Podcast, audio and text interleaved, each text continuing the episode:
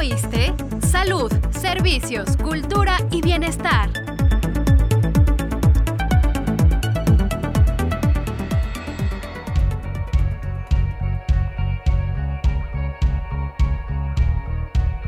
Bienvenido a tu programa. ¿Ya oíste? Te saludamos. Berenice Moreno y Fernando. En algún momento de nuestras vidas, todos hemos padecido de dolores de cabeza. Pero ¿qué tan grave puede ser que tengamos estos dolores? ¿Y cómo podemos saber que se trata de una migraña? Para hablar sobre el tema, hoy nos acompaña el doctor Eduardo López Portillo. Doctor López, bienvenido al programa. Hola, ¿qué tal? ¿Cómo están? Gracias por la invitación, Berenice y Fernando. Doctor, ¿qué es la migraña? Pues mira, la migraña es una enfermedad crónica que se caracteriza por un dolor de cabeza muy intenso, que dentro del top 10 de dolores en el cuerpo humano está dentro de los 10. La característica de la migraña es que tiene que ser un dolor de cabeza hemicraneal, a la mitad. Si no tiene esta característica, no es migraña. Doctor, ¿a qué edad se manifiesta y por qué se desarrolla? Pues mira, no hay una edad de, manifestación. Se puede presentar a cualquier edad, desde infantes hasta, se ha visto máximo 60 años. ¿Por qué se desarrolla? Generalmente se desarrolla, por ejemplo, en mujeres, que es donde es más frecuente, posterior a los cambios hormonales. Los estrógenos pueden eh, cambiar el metabolismo neuronal y cerebral y producir la migraña. Doctor, un adulto puede decir que tiene un dolor de cabeza muy fuerte, pero un niño... En los niños a veces es muy difícil porque los papás no les creen creen que es un pretexto para no ir a la escuela. Pero hay algunos datos que nos pueden hablar de que se trata de una migraña y los datos podría ser que estén pálidos, que empiecen a sudar mucho, que hablen de dolor abdominal, que hablen de que tienen alguna, algún cambio visual o auditivo o incluso en el olfato, ¿no? Te puede, te puede hablar de que ya tu pequeño en verdad tiene un dolor de cabeza y que es un dolor de cabeza que puede ser migrañoso. Doctor,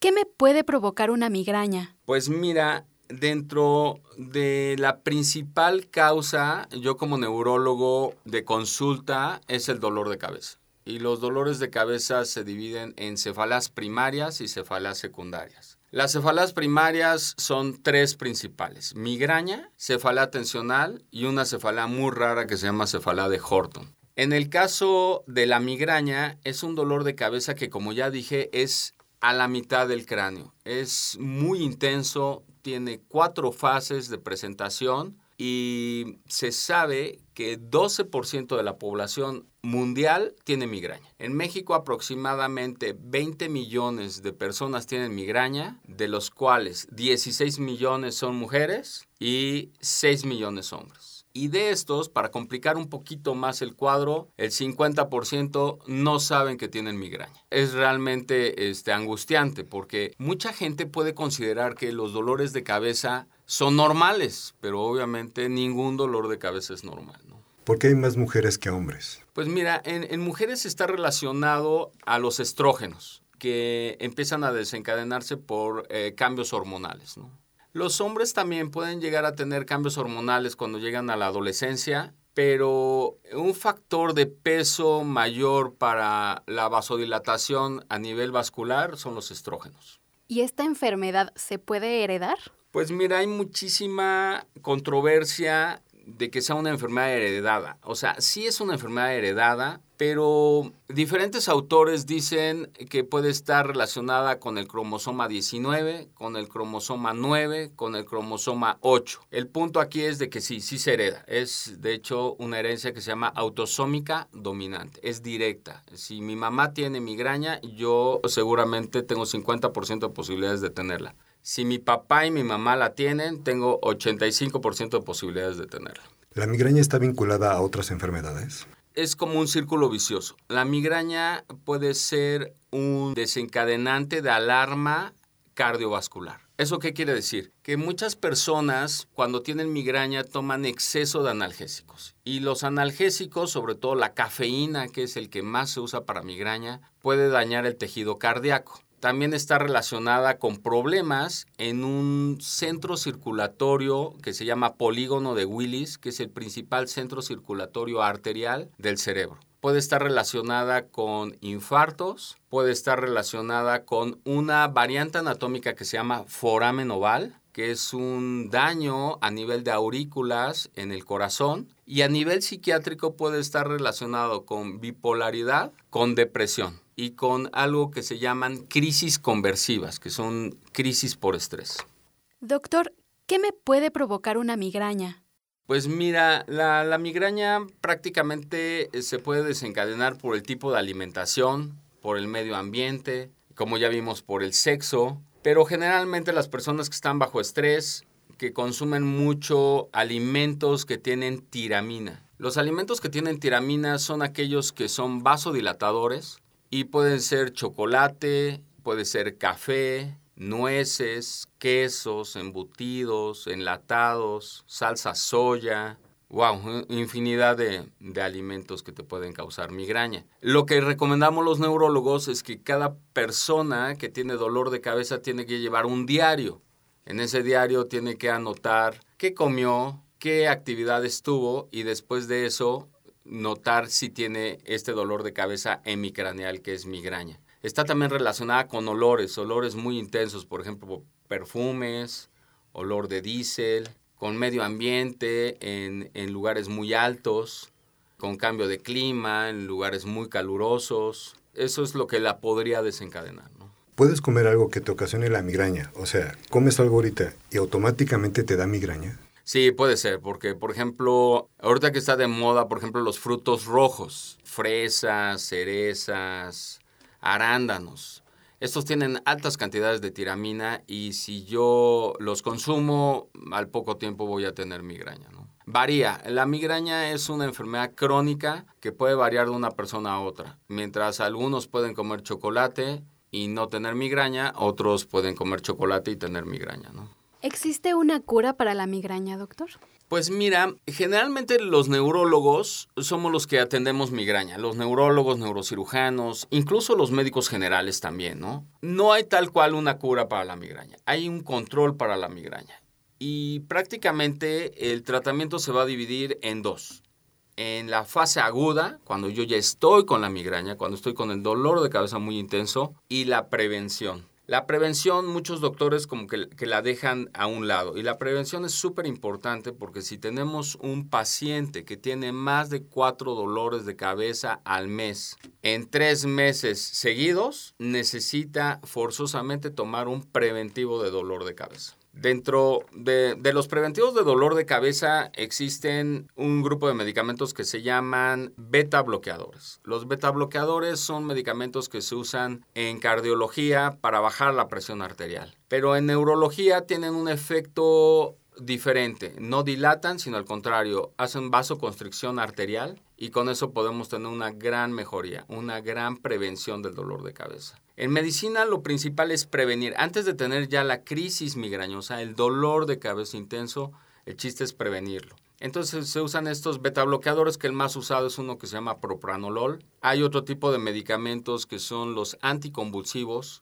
Obviamente no se dan a dosis de, de, un anticonvulsivo, pero se dan a dosis profilácticas para la migraña. Y los más usados son el valproato de magnesio y el topiramato. Obviamente, como todos los medicamentos tienen efectos colaterales, pero cada paciente vamos a determinar cuál es el mejor preventivo. Hay otros preventivos como son los antidepresivos. Los antidepresivos pueden aumentar una sustancia que se llama serotonina, que es un neurotransmisor muy importante en la fisiopatología de la migraña y que puede producir vasoconstricción. Entonces también se pueden usar este tipo de medicamentos. Y ahora hay un nuevo grupo de medicamentos que se llaman anticuerpos monoclonales. Estos anticuerpos monoclonales es así como la novedad para la migraña. Este grupo de medicamentos van a producir que unas células en el organismo que se llaman mastocitos puedan bloquear un péptido, que es una sustancia que se produce en el cerebro que se llama péptido del gen de calcitonina. La calcitonina, para complicar un poquito más esto, es un transmisor, un neurotransmisor que se produce en la tiroides, pero está íntimamente relacionado con vasodilatación de las arterias meningias del cerebro. Hay que recordar que el cerebro no tiene sensibilidad. Entonces, cuando alguien llega al consultorio y nos dice, tengo dolor de cerebro, no existe. No es posible. Lo que duele en la cabeza son las estructuras óseas, los vasos, las meninges, el cuero cabelludo. Entonces, podemos tener alguien que tenga un tumor en la cabeza y no se va a dar cuenta porque no duele el cerebro. Y en cambio, bueno, podemos tener alguien, en este caso con migraña, que empiece a comer, no sé, algo que tenga mucha tiramina o algo que tenga glutamato. El glutamato viene, por ejemplo, en las salchichas, en algunos embutidos, y que se empieza a producir esta vasodilatación, pues vamos a tener un dolor de cabeza realmente exagerado, muy, muy alarmante, ¿no?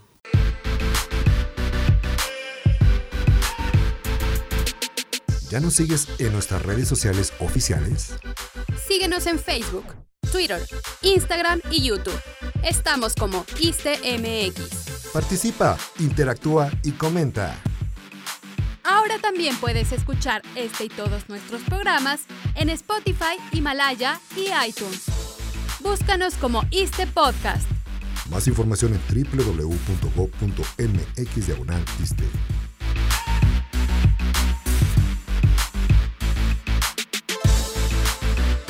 Hablando de tratamientos, ¿solo se incluyen únicamente medicamentos o se pueden acompañar de otras alternativas? Pues mira, la base de, del tratamiento es la prevención. Si tenemos un paciente, como ya dije, que tiene más de cuatro dolores de cabeza por mes, pues sí, necesitamos forzosamente un preventivo del dolor de cabeza. Pero si estamos en un lugar donde no podemos eh, tener acceso a un doctor o a, o a medicamentos, bueno, lo que hemos visto es que un paciente migrañoso va a tener en una de las fases de la migraña, va a tener fotosensibilidad va a tener sonosensibilidad, que es eh, hipersensibilidad al ruido, y va a tener osmosensibilidad. Esta osmosensibilidad es hipersensibilidad a los olores. Entonces, pues lo, que se recomienda es que permanezcan en un cuarto oscuro, sin movimiento, porque el movimiento puede eh, aumentar la intensidad del dolor y que se pongan, no sé, hielo. El hielo es un gran vasoconstrictor y puede mejorar muchísimo el, dolor de cabeza. Doctor, tengo un dolor de cabeza agudo, ya no lo aguanto. Entonces, lo primero que se me ocurre hacer es ir a la farmacia más cercana o a una tienda de autoservicio y comprar unas de esas eh, cajas de pastillas que son tan comerciales. ¿Qué tan recomendable es automedicarse cuando el dolor es muy fuerte y hay posibilidades de que exista una migraña. Pues mira, eso es lo que la mayor parte de las personas hacen porque o no tienen acceso a un doctor o no quieren ir al doctor. Y es el primer error. Hay un tipo de dolor de cabeza que es causado por exceso en el consumo de estos analgésicos de moda, que es ergotamina, cafeína. Muchos de los analgésicos que anuncian en la, en la televisión tienen ergotamina y cafeína y al principio funcionan de, de manera increíble, pero como ya mencioné, pueden ser un factor de, de riesgo cardiológico porque producen una vasoconstricción severa, afectan al corazón y hoy en día sabemos que el exceso del uso de analgésicos te puede producir demencia, pérdida de memoria. Entonces, está sumamente contraindicado que alguien esté consumiendo exceso de analgésicos. Mejor hay que ir a ver al doctor, que nos haga una exploración, lo que nosotros como neurólogos llamamos semiología del dolor, dónde empieza el dolor, cuándo empieza, con qué aumenta, con qué disminuye, cuánto tiempo dura, todo, ¿no? Todo, que, que nos revisen bien porque obviamente no todo dolor de cabeza es migraña, y como ya dijimos, aunque no tiene cura, puede tener un gran control en manos de alguien que sepa manejar dolores de cabeza. Doctor López, si yo ya detecté que tengo migraña, pero no me atiendo, ¿qué me puede pasar a largo plazo?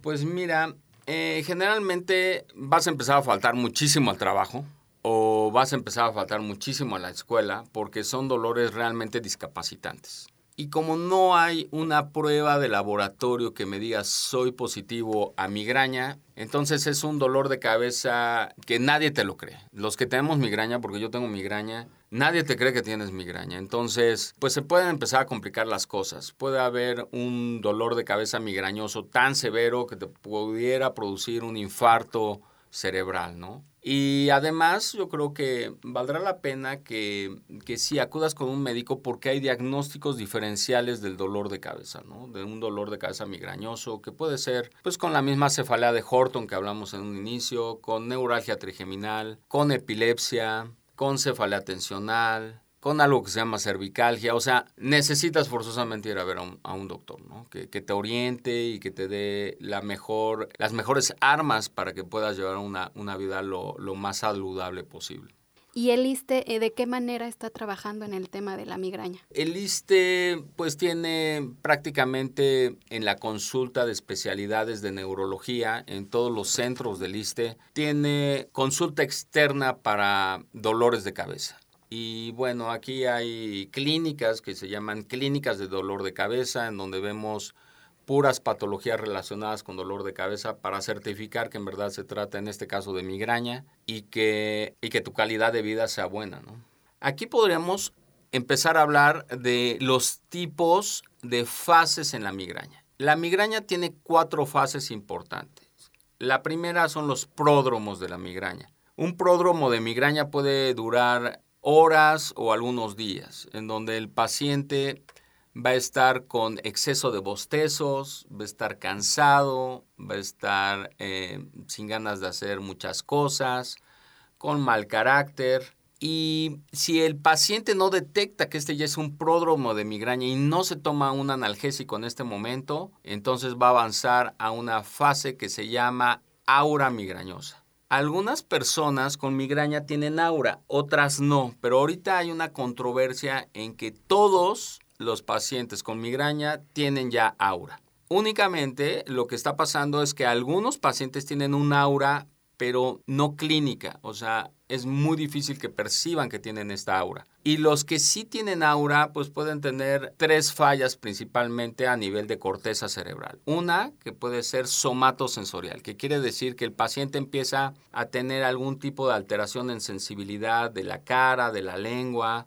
de un brazo, de una pierna. El otro tipo de, de, aura podría ser un aura en donde tienen algún tipo de ruiditos que se llaman tinnitus. Y el otro tipo de aura podría ser aquellos que tienen una estimulación visual. Pueden eh, tener rayitas en la visión, disminuirse el campo visual, ver como si estuvieran viendo eh, a través de un tubo, ver las cosas más chiquitas, ver imágenes como luciérnagas, como puntitos luminosos que se llaman deicopsias, ver rayitos de luz que se llaman fotopsias. Y después ya avanza este, este dolor de cabeza a la crisis migrañosa. En la crisis migrañosa, bueno, el paciente va a tener hipersensibilidad a los olores, a los sonidos, puede tener también una sintomatología gástrica, gastrointestinal, algunos pueden tener diarrea, náuseas, vómito y es un dolor de cabeza excesivamente intenso. Si no se toma el medicamento, una crisis migrañosa puede durar desde 2, 4 horas hasta 72 horas.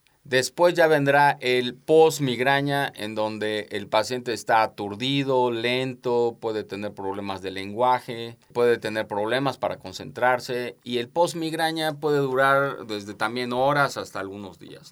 Doctor, ¿cuáles son las recomendaciones para mejorar la calidad de vida de una persona con migraña? Pues mira, las recomendaciones es llevar este diario en donde vamos a apuntar qué es lo que nos desencadena eh, este dolor de cabeza tan, tan intenso acudir con el médico periódicamente, estarse checando signos vitales, por ejemplo, cuánto tenemos de presión arterial, tener ejercicio, una buena alimentación es súper importante y prácticamente en las mujeres cuando tienen su periodo menstrual, bueno, quizás ir a ver al ginecólogo para ver qué opciones nos da para control de, de estos estrógenos que pueden ser en algunas mujeres desencadenantes de la migraña. Doctor López Portillo, gracias por su presencia. No, gracias a ti, se los agradezco muchísimo la, la invitación. Agradecemos la participación del doctor Eduardo López Portillo y gracias a todos ustedes por escucharnos. Esta fue una producción de la Unidad de Comunicación Social del ISTE. Se despide de ustedes Berenice Moreno y Saelín Fernando. Y recuerda, tu bienestar es primero. Hasta la próxima.